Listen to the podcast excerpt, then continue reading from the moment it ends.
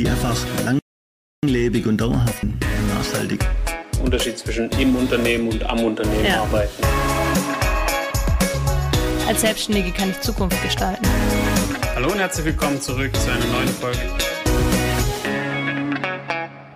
Hallo und einen wunderschönen guten Tag bei Kompass Selbstständig, dem Podcast des Bund der Selbstständigen Baden-Württemberg. Mein Name ist Nikolai Lauble und ich freue mich auch wieder diese Woche, dass ihr eingeschalten habt. Spätestens seit dem Anfang der Corona-Pandemie ist das Thema Homeoffice, mobiles Arbeiten, Telearbeiten von großer Bedeutung und in aller Munde. Doch was muss man als Selbstständiger, als Arbeitgeber, als Unternehmer beachten? Wie ist die aktuelle Regelung im Arbeitsschutzgesetz?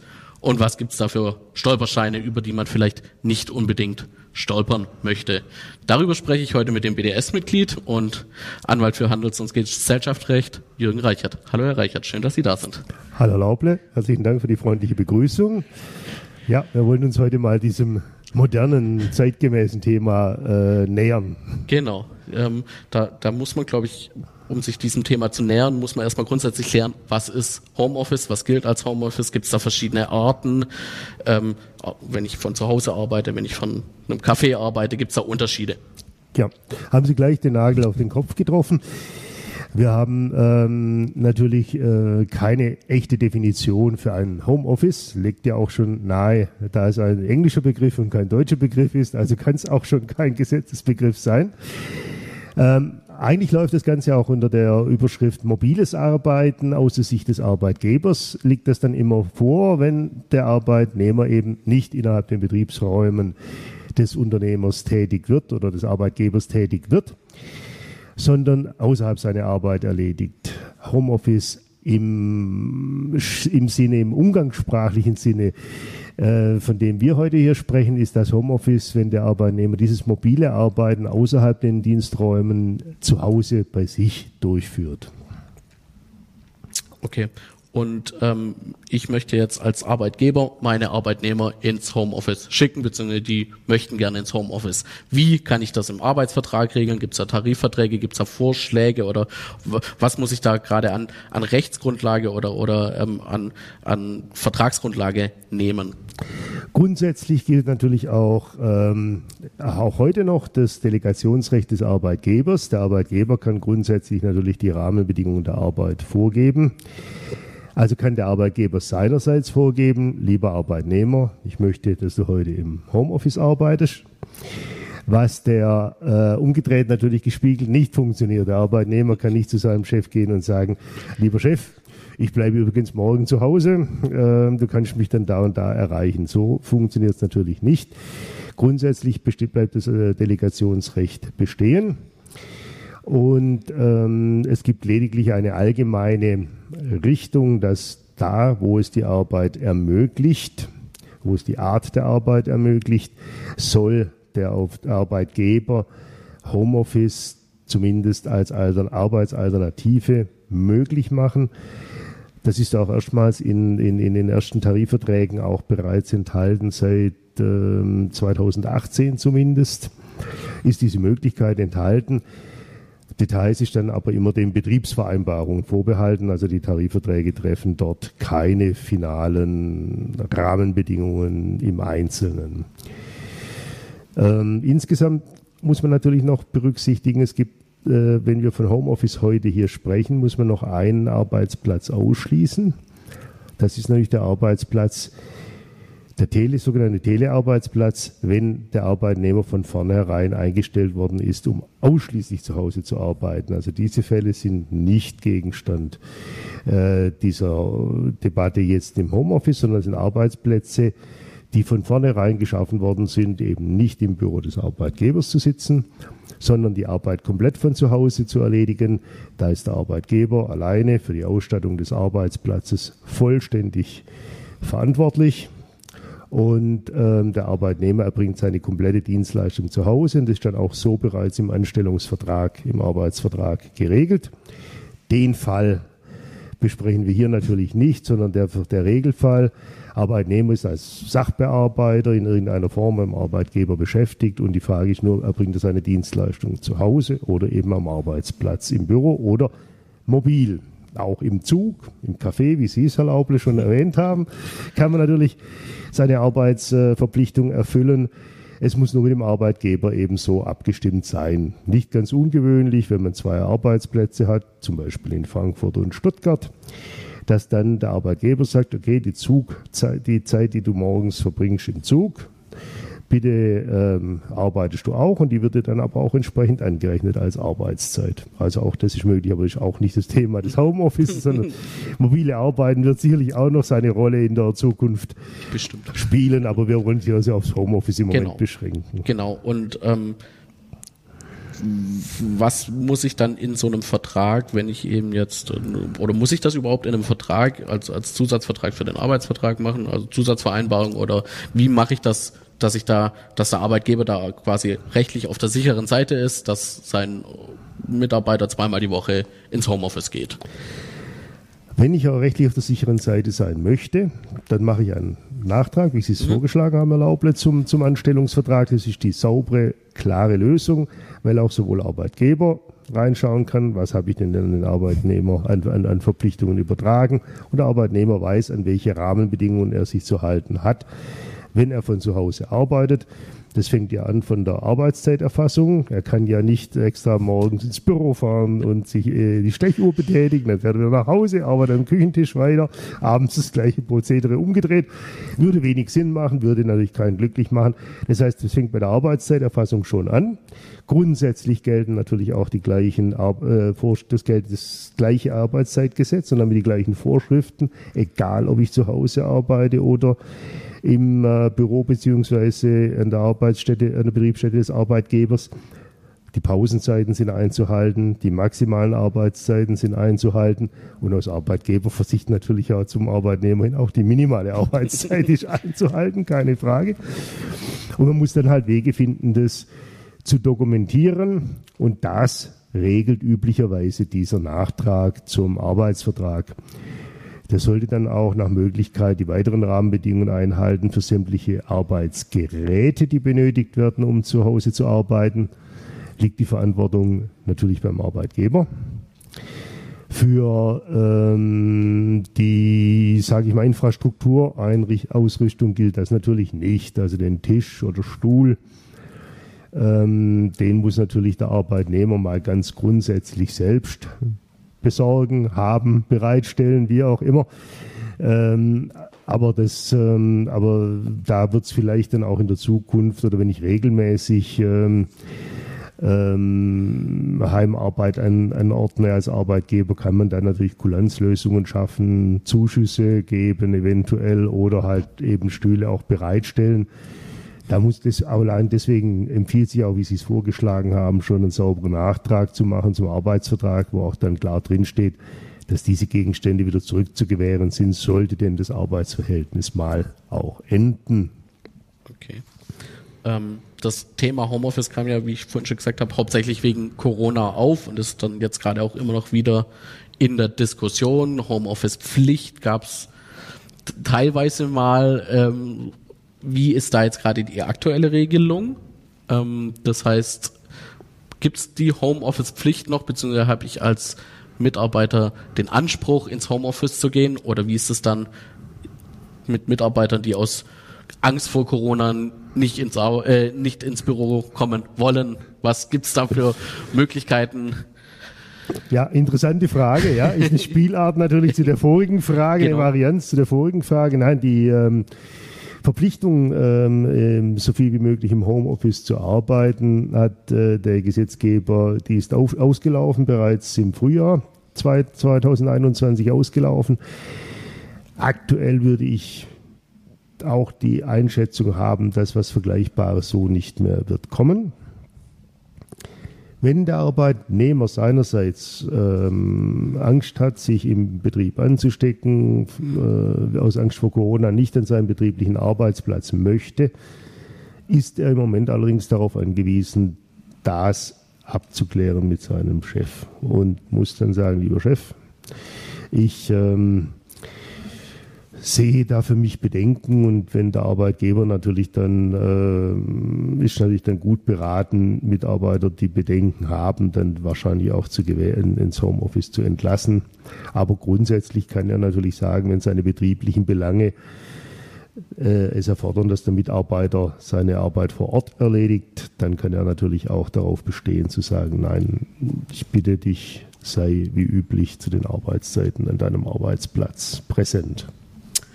Und im umgedrehten Falle, das heißt, der Mitarbeiter möchte eigentlich nicht ins Homeoffice, aber der äh, Chef sagt, ich will, dass ihr alle ins Homeoffice geht aus Corona-Gründen. Ich, ich, habe Angst. Ja. Sollte ein Unternehmer, ein Unternehmer und Arbeitgeber sollte keine Angst haben. das wäre natürlich das Schönste. genau.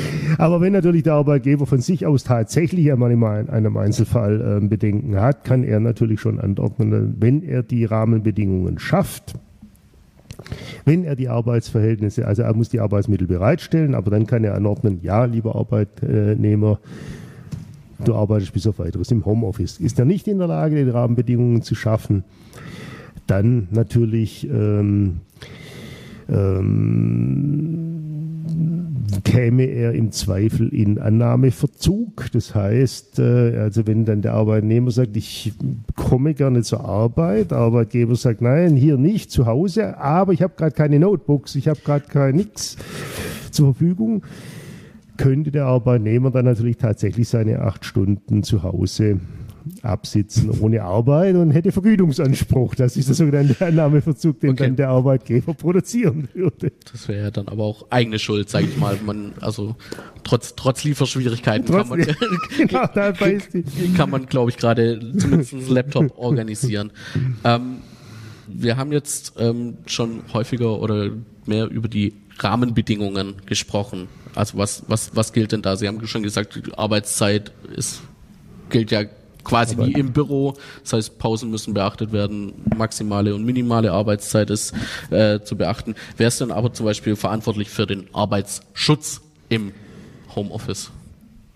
Auch da setzt sich die Verantwortlichkeit letztlich fort, wie im Betrieb selbst. Grundsätzlich immer der Arbeitgeber. Der Arbeitgeber hat die Unterweisungen äh, zu machen für die Heimarbeitsplätze, dass da auch die, der Arbeitsschutz eingehalten wird, sofern er dort natürlich eine Rolle spielt. Eine Eisenrolle kann einem dort nicht mehr auf den Fuß fallen, also keine, keine Schuhe mehr mit Stahlkappen benötigen.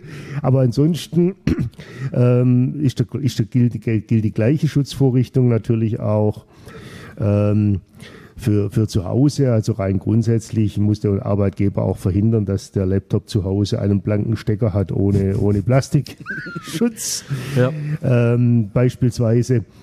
Und ähm, es gilt auch zu Hause dann für den Arbeit zugunsten des Arbeitnehmers während seiner Arbeitszeit. Während der Arbeitszeit zu Hause gilt dann auch der gesetzliche ähm, Schutz der Berufsgenossenschaft für den Fall, dass ein Arbeitsunfall passiert. Sollte der Arbeitnehmer vom Bürostuhl fallen, ist es für seinen Versicherungsschutz unbedeutend, ob dieser Sturz vom heimischen ähm, Stuhl aus erfolgt ist oder ob das im Betrieb passiert ist. Okay, also da greift auch ganz normal der Versicherungsschutz. Da greift die ganz normale Unfallversicherung, die okay. gesetzliche Unfallversicherung, ja.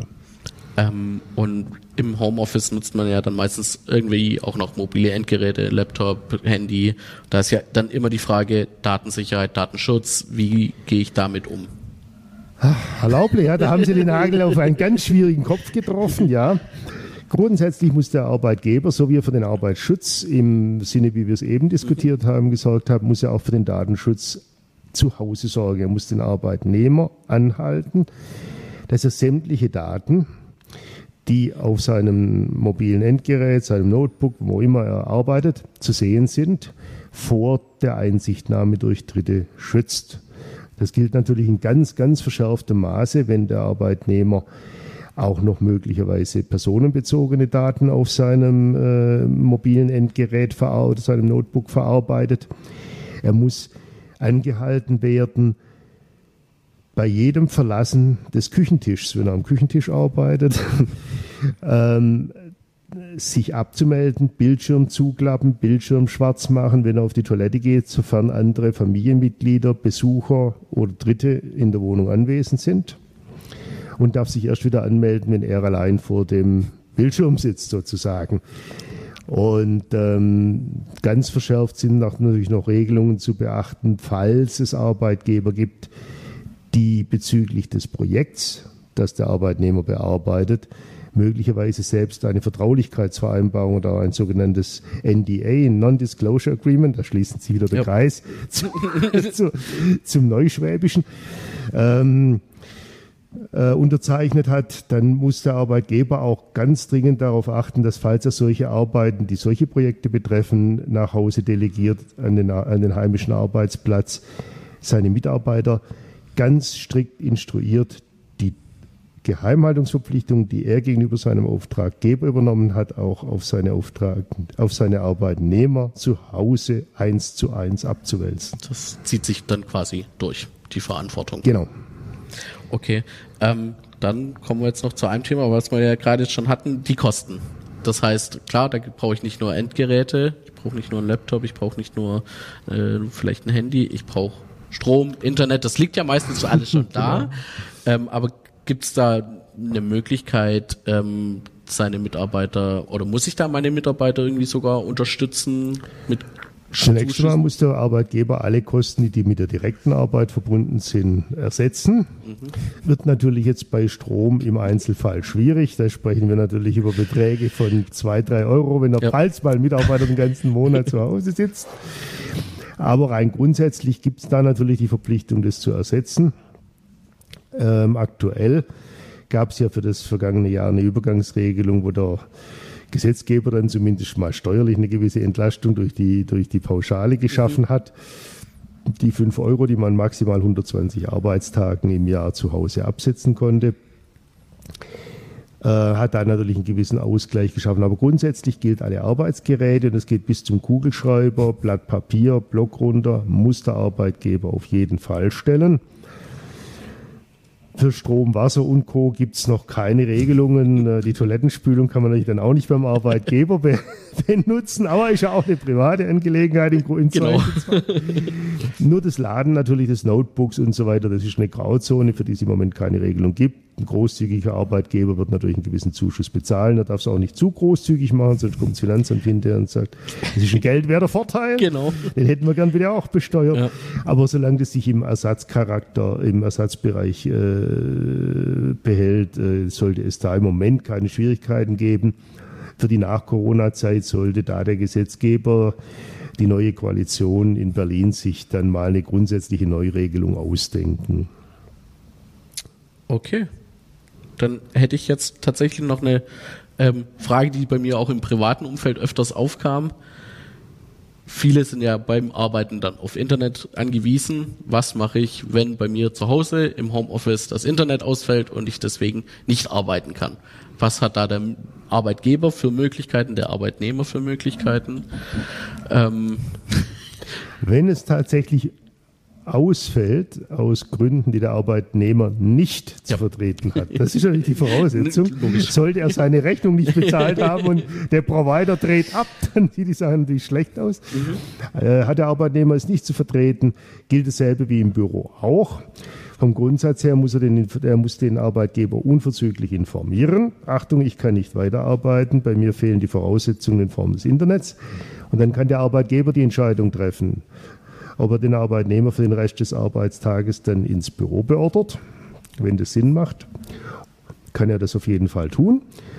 Und ähm, wenn nicht, dann ähm, entsteht eine bezahlte Freizeit für den Arbeitnehmer.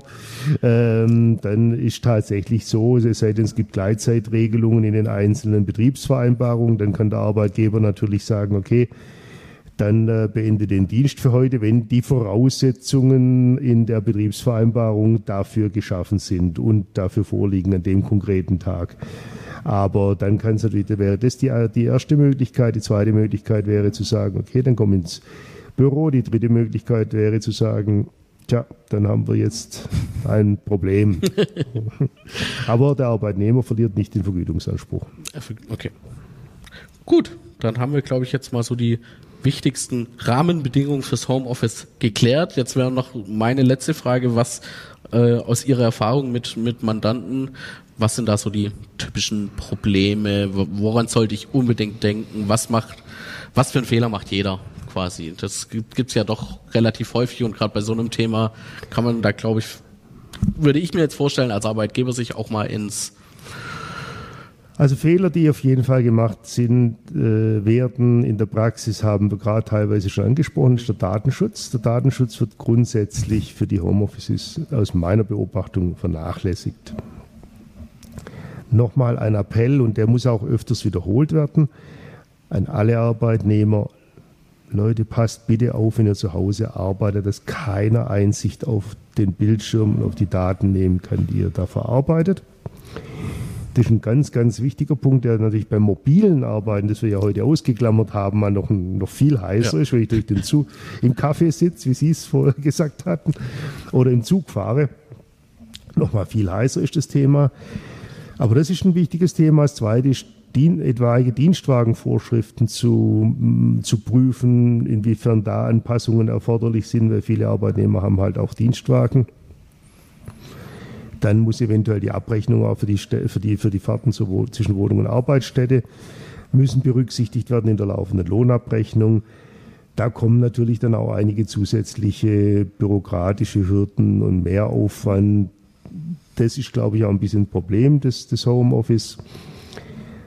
In der reinen Arbeitspraxis, denke ich, ähm, hat sich gezeigt durch die letzten Monate, Kurzfristige Einsätze im Homeoffice bleiben betrieblich meist ohne große Auswirkungen. Entschuldigung.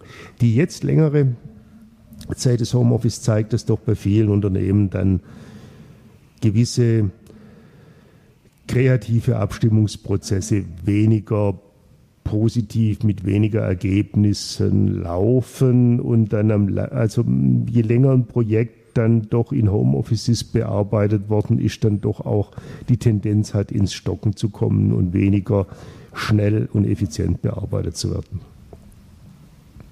Ja, da hoffen wir mal, dass äh, vielleicht der Grund für das viele Homeoffice äh, demnächst weg ist oder zumindest weniger geworden ist und ähm, dem schließe ich mich natürlich sehr gerne an, also, gar keine Frage. Ähm, weil, kann ich jetzt nur persönlich sagen, Homeoffice finde ich furchtbar. Ich bin tatsächlich aus dem Grund, ähm, der, der kreative Austausch ist genau. einfach im Persönlichen besser. Ich denke auch, der, der, das kreativ ist das Homeoffice dann, wenn es als punktuell eingesetzt wird, äh, dann wird es auch positiv wahrgenommen von den, von den äh, Arbeitnehmern. Das ist, glaube ich, die Beobachtung, die wir alle gemacht haben. Punktuell nehmen es alle positiv wahr, mal daheim zu arbeiten, mal weniger Verkehr eben zu haben.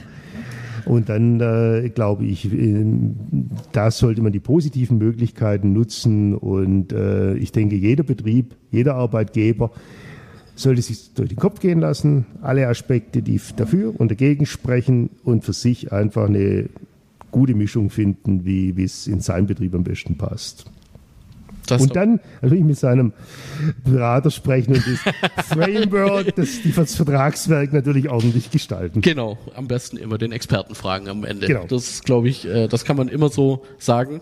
Und genau, dann bedanke ich mich bei Ihnen für das Gespräch und für Ihren Input zum Thema Homeoffice. Ich bedanke mich bei Ihnen, Herr Lauble, war sehr angenehm, danke. Und ähm, dann bleibt mir jetzt nur noch zu sagen, wünsche ich euch, unseren Zuhörern, eine schöne Woche, eine erfolgreiche Woche und wir hören uns nächste Woche wieder und bis dann.